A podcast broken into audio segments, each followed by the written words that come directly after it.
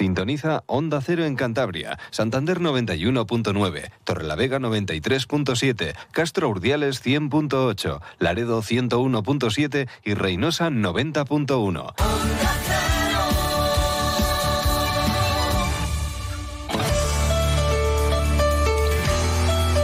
Cantabria en la Onda. Deportes con Fran Diez. Onda Cero. Tiempo ya para la información deportiva local y regional aquí en Onda Cero Cantabria. Enhorabuena para los que hayan pillado un pellizquito de la Lotería Nacional, eso es complicado y para el resto, pues ya saben, el topicazo de la salud. Bueno, le ha tocado un equipo de fútbol, a los Asuna, que además era la primera vez que vendía participaciones de Navidad. Y bueno, cada papeleta, la mayoría compradas por socios y abonados de, los Asuna, llevaba 300 euros y costaban 5. No está nada mal. La del Racing, creo que nada. Pero bueno, conformamos con pasar de ronda de copa, ¿eh? que eso no está nada mal. No está habiendo demasiadas sorpresas en la edición de Copa del Rey de este año. Poquitas. El Intercity que se cargó al Mirandés 2-0. El Ibiza Islas Pitiusas, que es el de segunda RFF, no el que juega en segunda ganó a Leibar 1 a 0. Luego vamos a charlar con su entrenador porque es un cántabro. Además, recién aterrizado en la isla, Manu Calleja. La UDL, que venció los penaltis al Albacete. El Ceuta, que ganó al otro Ibiza 3 a 2. Y el Pontevedra, que se cargó al Tenerife 2 a 1. Mm, poquitas eh, sorpresas. Hoy hay muchos otros partidos. Tenemos el Guernica Celta de Vigo, Cacereño Girona, la Nucía, donde tenemos a Bustillo cedido contra la Unión Deportiva Las Palmas, el Arenteiro Atlético de Madrid y, por supuesto, cómo no, ese Linares Deportivo Real Racing Club a las 7 de la tarde en Linarejos.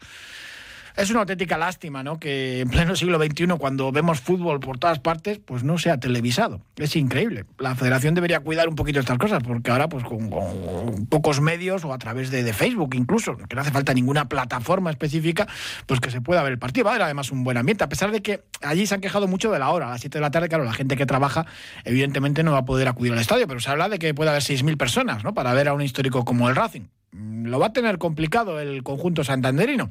Lo recordaba la premia José, Alberto López. No hay tanta diferencia entre un equipo de segunda división de la zona de abajo y otro de primera RFF de la zona de arriba. Luego ya con matices. Pero es verdad, ¿no? Y es lo que tiene la Copa. Pues el modesto pues, tiene más ilusión, más fuerza y evidentemente pues, eh, pues eso empuja, ¿no? Y sobre todo que sea partido único y en casa. Escuchamos a José Alberto López. He visto partidos de muchos partidos de Primera Federación, conozco muy bien a su entrenador, eh, conozco muy bien a muchos de los jugadores que forman la plantilla de Linares. Creo que tienen un muy buen equipo y creo que la diferencia entre eh, un equipo de la zona baja como somos nosotros de segunda división y un equipo de la zona alta como son ellos de la primera federación no es tanta como la gente pueda pensar. Entonces, las diferencias son mínimas, el partido va a ser muy exigente, ellos, Linarejos, es un campo donde ellos se hacen fuertes, donde han tenido muy buenos resultados y que nos van a exigir estar a un nivel muy alto si queremos superar la eliminatoria. Pero ese es nuestro trabajo, el ir, competir, intentar ganar. Pues decía José Alberto que no hay tanta diferencia entre un equipo de los de la zona de abajo de segunda división con los de la zona de arriba de primera RF. Y vamos a ver qué es lo que opina nuestro ojeador, Sergio Tolosa. ¿Qué tal? Buenas tardes. Hola, muy buenas tardes, Fran. No hay tanta diferencia, eso es cierto. Está claro que ya lo hemos visto en anteriores ocasiones entre los torneos de la Copa del Rey que no hay mucha diferencia entre los equipos que digamos de primera RF siempre y cuando eh, saques un equipo titular y dependiendo pues el equipo de segunda división que, vaya a sacar si sacas pues, los suplentes eh, en el equipo de arriba de segunda división y los titulares en el equipo de primera RF, pues las cosas suelen estar bastante igualadas y es normal. Ahora, si salimos los dos equipos también con el hándicap de que esta de, que esta jornada pues ya no hay más jornadas de liga de lo que queda del final de año, pues si los dos equipos sacan los, equipos titulares, eh, viendo un poquito lo que he visto este año de la primera RFE, pues para mí son muy superiores los equipos de segunda división. Eh, cierto es que para mí es un equipo también el Linares que me gustaba le he visto jugar dos o tres veces este año y la verdad es que me ha gustado bastante porque, bueno, pues tanto sumándole con las temporadas pasadas, pues Alberto González ha hecho un equipo que le gusta mucho el trato de balón, jugar mucho al fútbol, abre muy bien los espacios, utiliza muy bien las bandas, es un equipo muy atractivo y por el que yo creo que hoy el Racing tampoco va a llevar lo que es el peso del partido, sino más bien lo va a llevar el equipo contrario, porque para mí va un poco también por las declaraciones que hacen, de que hablan de que van a ir 6.000 personas a pesar de, de la hora de las 7 de la tarde, que es pronto, y así yo creo que va a ser un partido bastante complicado pues para, para el Racing. Sí, José Alberto decía lo de la igualdad, también es verdad que se iguala al ser a partido único y jugar sobre todo eh, pues en campo rival, ¿no? Porque es verdad que luego, claro, ves las diferencias económicas sobre todo que proporciona las retransmisiones televisivas a los equipos del fútbol profesional, pues eso es indudable, ¿no? Mm, tampoco son grandes nombres los que tiene el, Linares Deportivo en la plantilla, pero bueno, sí que tiene pues eh, buenos jugadores, evidentemente, de, de, su categoría, pero claro, eh, al final las diferencias están ahí. Sí, luego pues lo que dices es un poquito que juegas fuera de casa, partido único, eh, luego es un campo que se levanta con facilidad, creo que no se espera lluvia, pero sí es cierto que es un campo en el que a medida que va pasando el tiempo se vuelve bastante pesado lo que es el terreno de juego. Y luego, pues al final es un equipo que sí está muy bien trabajado técnicamente y tácticamente, pero lo cierto es que por nombres, pues al final eh, no es gente que sea muy conocida, algunos sí que son jugadores top de la categoría, pero siempre han sido en lo que es en segunda B y no han pisado prácticamente lo que es la segunda división. Y luego, pues por ejemplo, eh, yo creo que es un equipo que al final no lo puede hacer pasar mal, pero dependiendo también el Racing si va con la intención pues de, de ir con los titulares, cambiando siempre lo que es en la portería porque bueno, pues al final la portería siempre la varía, es lo que es en nuestra competición, pero si es un equipo que, si Racing va a sacar un equipo que sea muy competitivo a la hora de sacar los titulares, para con el, con el o sea, teniendo la suerte de que, nos, de que en la siguiente ronda nos pueda tocar un primera división y hacer caja en casa y con el sacamos un equipo titular, si lo pasaremos mal, pero no tendremos problemas para, para pasar la ronda. En cambio, si el equipo pues va un poquito a ver lo que pasa, como ha pasado este todo el otro día en Cartagena, y pues viendo un poquito a ver de, qué equipo coge al rival, pues nos podemos llevar una sorpresa de que en el minuto 20 vayamos perdiendo 2-0, como por ejemplo le pasó ayer al Tenerife en Pontevedra. Hombre, la Copa también es mucho de motivación, ¿no? Y el modesto siempre tiene, pues, eh, mucha más, ¿no? Que, el equipo de segunda división. Veremos a ver, porque José Alberto decía que sí que iba a hacer rotaciones, ¿no? Y que quería ver jugadores. Eh, no sé, quizás en el lateral izquierdo Saúl García Cabrero, que ha tenido pocos minutos, sí que repita, pero claro, que tiene pinta que va a hacer muchos cambios. Sí, a ver, al final, pues, mm, yo creo que en las centrales iba a variar. Igual mm, puede repetir Germán, pues por eso el tema de darle más, minutos, por el tema de que, bueno, pues ha estado jugando poco hasta el domingo pasado. Lo mismo ocurre con Saúl, de que le siga dando minutos, pues para también el tema de coger partidos y coger lo que es la forma y luego pues al final en el centro del campo puede ser cuando te juega Íñigo pero te puede jugar el Dasoro que no hay mucho cambio ahí. Pero yo creo que al final el Racing lo que son las jugadas de banda pues igual Íñigo Vicente no te parte de titular te parte Camus. En banda derecha pues igual le da la oportunidad a Alfon y deja la segunda parte de Pambula en ese pues dependiendo cómo vaya el partido. Y luego pues en la punta de ataque pues, eh, pues igual juega el otro día jugó Mateo pues igual juega Gasama y le puede dar otra oportunidad a, a Mateos en la segunda parte, incluso a Peque. Eh, si es hacer rotaciones, pero aún así para mí me parece que comparando lo que es el equipo teóricamente medio suplente con cambios de 5 o 6 jugadores que puede hacer el Racing, me parece un, pues, un equipo que es superior lo que sea el equipo titular o el que vamos a ver ahora que puede sacar lo que es el Linares. Y si todo va bien, pues igual Geray Cabanzón pues tiene algún minuto también, el jugador del filial, que, es la gran novedad un poco la convocatoria. Lo mismo que Joaquín Ezquieta en la portería, ¿no? Al que podemos ver debutar como racinguista. Eh, pues es un poco acuerdos no escritos en los que al final pues un, un jugador como Pareja pues ha ganado la titularidad lo que es en Liga pues lógicamente lo que es en, la Copa del Rey sobre todo pues oye le des la oportunidad pues a un portero que sigue que está trabajando todo el año muy bien y que al final pues tiene que tener siempre una pequeña recompensa más que nada por siempre temas de motivación que a cualquier momento se te puede lesionar o se puede expulsar el portero titular y tiene que salir en Liga el portero suplente. Y luego pues entre el tema de Geray pues hoy estaría muy bonito que pudiese debutar. Yo creo que le haría debutar en el caso, pues, oye, de crear el último cuarto de hora, 20 minutos, y está bien la eliminatoria, 0-2, una cosa así.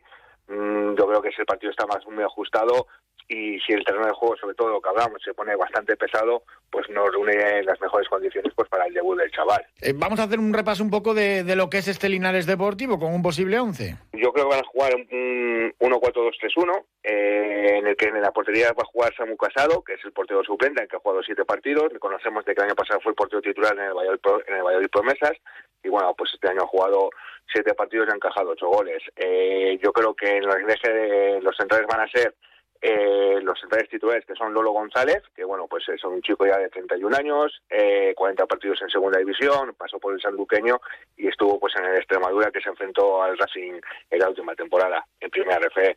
Eh, otro compañero líder de la defensa es José Caro, eh, chico de 29 años, eh, ha jugado seis temporadas en segunda división, acumulando 117 partidos, pasó por Albacete, por el Córdoba, estaba en Croacia y luego yo creo que donde tienen las bajas, el principal problema que tiene lo que es el Linares son las bajas de los laterales, ya que no son titulares, eh, las titulares Candelas y Perejón están lesionados y yo creo pues en banda izquierda jugará un chico que es más extremo, que es más ofensivo, que es Alfonso Fernández, de 28 años, lleva un gol, eh, también procedente de San Luqueño y pasó por el Ebro y el Recreativo. Ya tiene también bastante experiencia lo que es en segunda vez, que lleva seis temporadas. La duda aumenta más por la derecha, eh, en el lateral derecho, ya que bien puede jugar Edu Viaña, que es un lateral eh, canterano del Atlético de Madrid, y luego pasó por el final del Alcorcón. De origen cántabro, ¿eh? El apellido Sevillaña no podía ser muy lejos y los padres, por lo visto, son, son de Cantabria, aunque ya nació en Madrid, claro. Sí, y luego pues eso pasó por el Atlético Madrid, pasó luego también por el, el último año de juvenil con el Alcorcón, y es un lo que es más lateral derecho que la otra posibilidad que sería Javi Duarte, que es un chico que es medio centro, eh, que tiene más salida de balón y que también puede jugar en la banda derecha y pues a la hora de sacar el balón, de tener más posesión del balón, pues podría jugar también en ese lateral derecho. En el doble pivote fijo va a ser Rodri, que bueno es el veterano del equipo, eh, es, que digamos el entrenador, la extensión del entrenador en el campo con sus 33 años, eh, lleva ya lo que es eh, muchas temporadas lo que es en el club y al final pues es el que maneja todo lo que es eh, la faceta de, táctica, ofensiva y defensiva del equipo. Al lado suyo tenemos la duda de si jugará Fran Callejón o Aitor Gerardo, uno pues el Fran Callejón es de 24 años, la cantidad del Betis, lleva dos goles, dos asistencias y el otro chico pues es un chaval de Aitor es un chaval de la cantera del Villarreal cedido que fue internacional en todas las categorías inferiores con 20 años. Y luego a partir de ahí sería la línea de tres medias puntas en la que sí es fijo en banda derecha San Cris a mí es uno de los jugadores que más me gustó eh, el año pasado este año pues, tampoco le he podido ver mucho 25 años tres goles tres asistencias canterano del Leganés y luego pues en banda izquierda eh, últimamente viene jugando Ignacio Avelado por banda izquierda que es un chaval de 26 años que ha pasado por las mejores canteras por Barcelona por Málaga y también jugó con el Fabril del Deportivo de La Coruña. Sí, sí, fue internacional también en categorías inferiores alguna vez, recuerdo, a Veledo. Sí, sí, a Veledo, sí, eso es.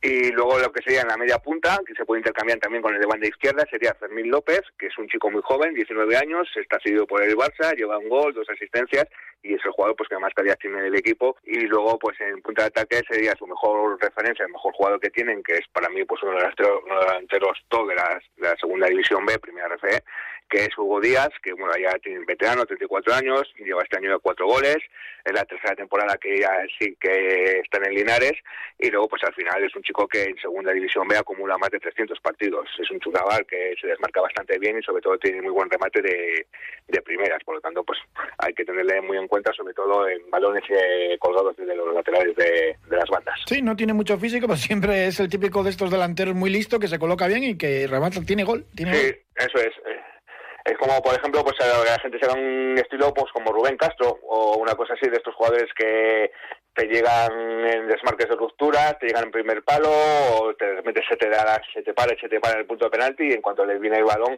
de primeras, eh, pues te la colocan a un lado haciéndote pues imposible las estrellas de portero. Pues a ver qué tal se le da la copa al Racing esta temporada. Sergio Tolosa, muchísimas gracias, felices fiestas. Igualmente, muchas gracias. Hasta luego.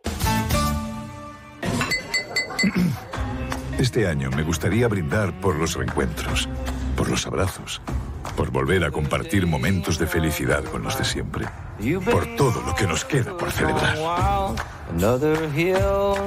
El Coto de Rioja. Momentos imborrables. Nos vamos hasta Ibiza. Allí anoche el Ibiza Islas Pitiusas eliminó a Leibar 1 a 0, un equipo de segunda RFF entrenado por un cántabro. Manu Calleja, buenas tardes. Hola, buenas tardes, ¿qué tal? Recién aterrizado en la isla y consigues esta gesta. Esto es llegar y besar el santo, ¿eh? Sí, sí, pero también perdimos el otro día en Zaragoza con el Deportivo Aragón en el 99. Yo creo que hay que estar equilibrado en esas cosas. Eh, la verdad es que lo que hicimos ayer, eliminar al líder segunda, a Leibar, con un equipazo y, y siendo mejor que ellos prácticamente durante 85 minutos y luego tener la capacidad de sufrir para aguantar el resultado, no sé. Yo creo que es una gesta, es muy importante para el club, para la ciudad, para la isla, para todos. Y ahora en el siguiente sorteo eh, os va a tocar o Real Madrid o Barcelona, Valencia, uno de los eh, de los gallos de la Supercopa. Sí, ojalá nos toque el Madrid. Yo lo dije en rueda de prensa, pero mira, por mi padre que me haría mucha ilusión, él es un madridista de esos de pro de toda la vida y mira, me haría ilusión que, que viera que su hijo se enfrenta al equipo de su vida. Además, Angelotti está casado, su mujer es de origen de, de la zona, de, de, la zona de Isla, o sea, que cerquita de donde tú eres, de Veranga. Claro, claro, de, él es, a ver, es una persona inteligente y sabe que lo mejor está por allí, por esa zona. Los pimientos de Isla, el carico, todas esas cosas, al final eso tira. No, no, vaya verano que se ha dado en Cantabria el técnico del Real Madrid. Ah, no lo sé, a mí mi verano me le di en Panamá, o sea que no, no, no sé. Bueno, Manu, te has convertido en el técnico cántabro más viajero en los últimos años, sin duda alguna, ¿eh? Sí, la verdad es que al final cuando haces de tu pasión tu trabajo y surgen oportunidades y le echas un par y arriesgas y te vas, pues mira, al final el fútbol yo creo que te devuelve todo lo que le das, ¿no? Y en dos años era lo que hablaba con mi pareja, ¿no? Que he pasado de, de que venga Navidad a verme a bolos a Grecia, a ir este verano a Panamá y ahora estamos aquí en Ibiza, ¿no? Pues bueno, ojalá algún día busquemos el equilibrio cerca a casa y tengamos la oportunidad de trabajar en Cantabria. Bueno, ¿qué tal el aterrizaje en este club deportivo Ibiza Islas Pitiusas que, pues bueno, milita en segunda RFF y llegas un poco para, para salvar la categoría, ¿no? Sí, la verdad es que es un, equipo que está diseñado, confeccionado para, para aspirar a playoff y bueno, pues ya sabes lo caprichoso que es el fútbol. Los resultados no han ido saliendo, venían una dinámica negativa y bueno, han, han buscado un perfil como el nuestro de, de, gente de barro, de trabajo, de, de intentar hacer lo que hicimos en Laredo intentar sacar el equipo de abajo, ¿no? Este es nuestro objetivo. La Copa era un añadido, era una fiesta, pero es que ahora, bueno, pues se ha convertido en, en un subidón, en una gran inyección de moral, sí. Y la Copa pues tiene toda esa visibilidad, además pues eh, cuando el sorteo se empareje con un grande, pues entrevistas, eso siempre es muy positivo para el club, para, para el propio entrenador, para los jugadores, para todo el mundo. Sí, porque yo tenemos, tenemos que saberlo reconducir, ¿eh? tenemos que saberlo reconducir, no creemos más de lo que somos y, y que sirva como inyección de moral y punto de inflexión para cambiar la dinámica de la liga. Después de aquella temporada magnífica con el Laredo, la verdad que resultó llamativo, ¿no? Que no te saliese ningún equipo aquí en España, ¿no? Sí, opciones hubo. Lo que pasa es que nosotros nos centramos en ese caso en, una, la posibilidad de ir a entrenar a la segunda división griega y, nos equivocamos, ¿no? El fútbol en Grecia no es para gente honrada. Y al final, pues pues nos, bueno, pues lo que pasa, ¿no? Tomas malas decisiones. Luego tuve la lástima de no poder entrenar la gimnástica porque había tenido licenciada pues una ficha de segundo entrenador del Baxander con, con Miguel Bielba y, y, fueron fue un año muy difícil, ¿no? El, el, que no puedas ejercer tu profesión, el que en una norma ilógica que atenta contra o vulnera el derecho al trabajo te, te impida y bueno, pues al final maleta para Panamá, una experiencia increíble de cinco meses y ahora aquí en Ibiza al sol, tomando un café y disfrutando de la vida, que en definitiva es lo importante. En Panamá el fútbol está creciendo muchísimo además. Sí, está creciendo y tiene una estructura, hay buenos jugadores, hay es un club, es, es, el cuerpo técnico español, en la selección. Yo creo que es un, una liga a desarrollar y bueno, pues ahí hay gente también, hay españoles. Eh, yo me vine, se quedó el cuerpo técnico. Tenemos un preparador físico en primera división que es de que es de Laredo, John Maza. Bueno, al final, bueno, hay que hay que trabajar y, y hay que ir creciendo donde donde queda la posibilidad. Bueno, danos un poquito de envidia. Y en Ibiza estáis con un tiempo extraordinario. Bueno, aunque aquí el viento sur también nos hace tener una buena temperatura. Todo genial en la isla. Eso sí, todo muy caro también, ¿no? Ostras, sí. Ostras, sí. Acostumbrado a lo que son los precios de, de nuestra zona aquí, como te equivoques, te pegan el te pegan el sartenazo, como dicen en mi pueblo, ¿no? Hay que medirlo todo. Pero bueno, al final son muchas horas en el club, muchas horas en el campo tienes poquito tiempo libre y lo que hacemos es pasear, caminar, un poquito de deporte y tomarnos un café como ahora para, bueno, pues para intentar poner los pies en la tierra de, de lo que hemos conseguido. Bueno, hay mucha rivalidad entre los dos equipos de, de, Ibiza, porque claro, con uno está el Racing ahí peleando por la permanencia. Sí, sí, es cierto que hay rivalidad, hay una competencia ilógica, no sé, es una situación que deriva desde la llegada de Amadeo Salvo y todas estas cosas, pero bueno, yo en eso no me meto, bastante tengo con lo que pasa en el, en el campo, intentar conseguir el objetivo de la, de la permanencia y, bueno, que vayan resolviendo. Y con respecto a eso, pues, pues yo creo que, no sé, espero que el Racing tire para arriba y, y sea laude, lógicamente, como cántabro, ¿no? El que descienda.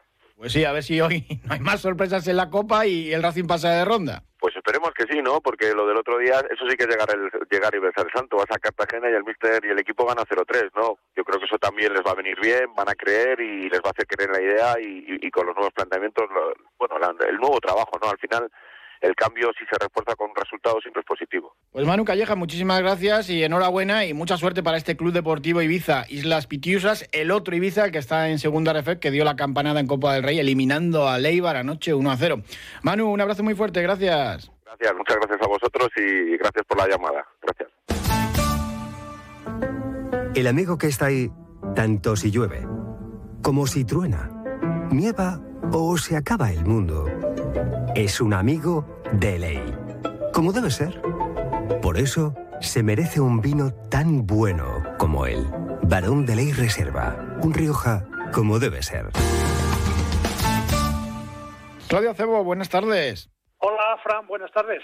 Llega la lotería de Navidad, regresa a casa al turrón, lo típico de estas fiestas y también el anuario del fútbol cántaro. 30 ediciones ya. Sí, sí, parecía eh, cómo ha pasado el tiempo, ¿eh? ¿Te acuerdas cuando el primer eh, volumen salió en la 93, 94 y de aquellas Pedro Munitis me parece que todavía estaba jugando en el filial? Ha llovido ya, ¿eh? Bueno, presentáis esta tarde en el Corte Inglés esta, esta nueva edición del anuario.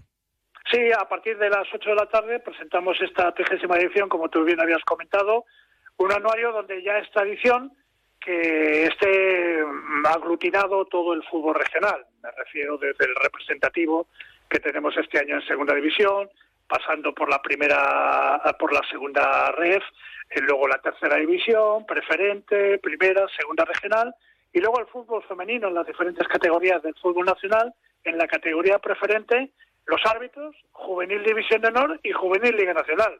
En total, 359 páginas. Si ha aguantado tantos años esta noche del fútbol que a los futbolistas, a los árbitros, a los entrenadores, a los presidentes, que les gusta verse ahí en la foto, compartir página con los compañeros y tener un recuerdo para toda la vida.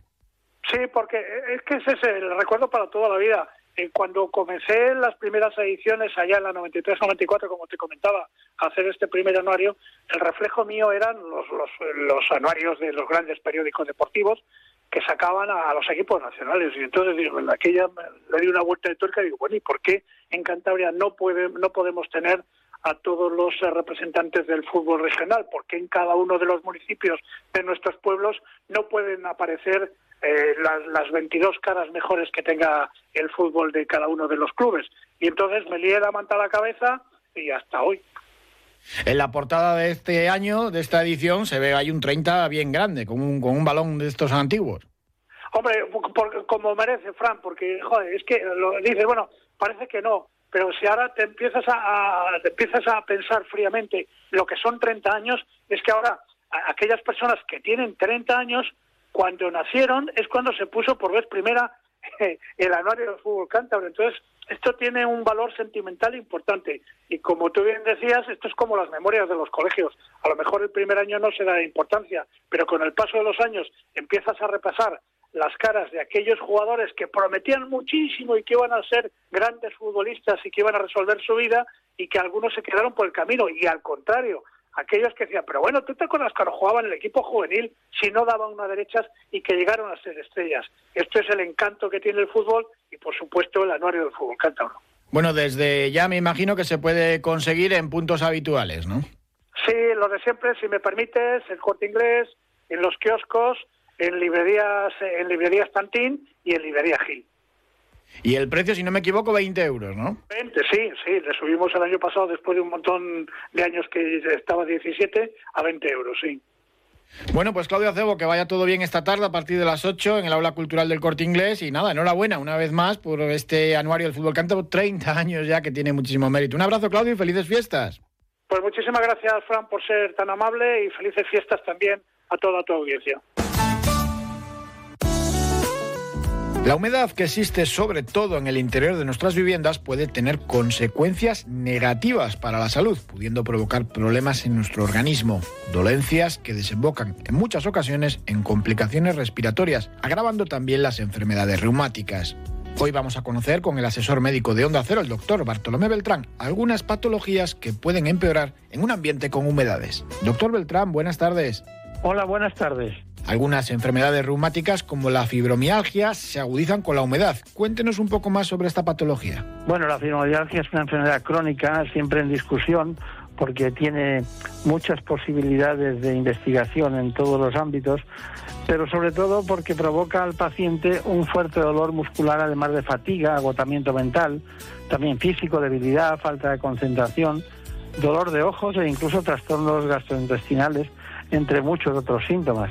También se la conoce como síndrome de la fatiga crónica, que no es igual, pero que es parecido, se asemeja a ella en la sintomatología.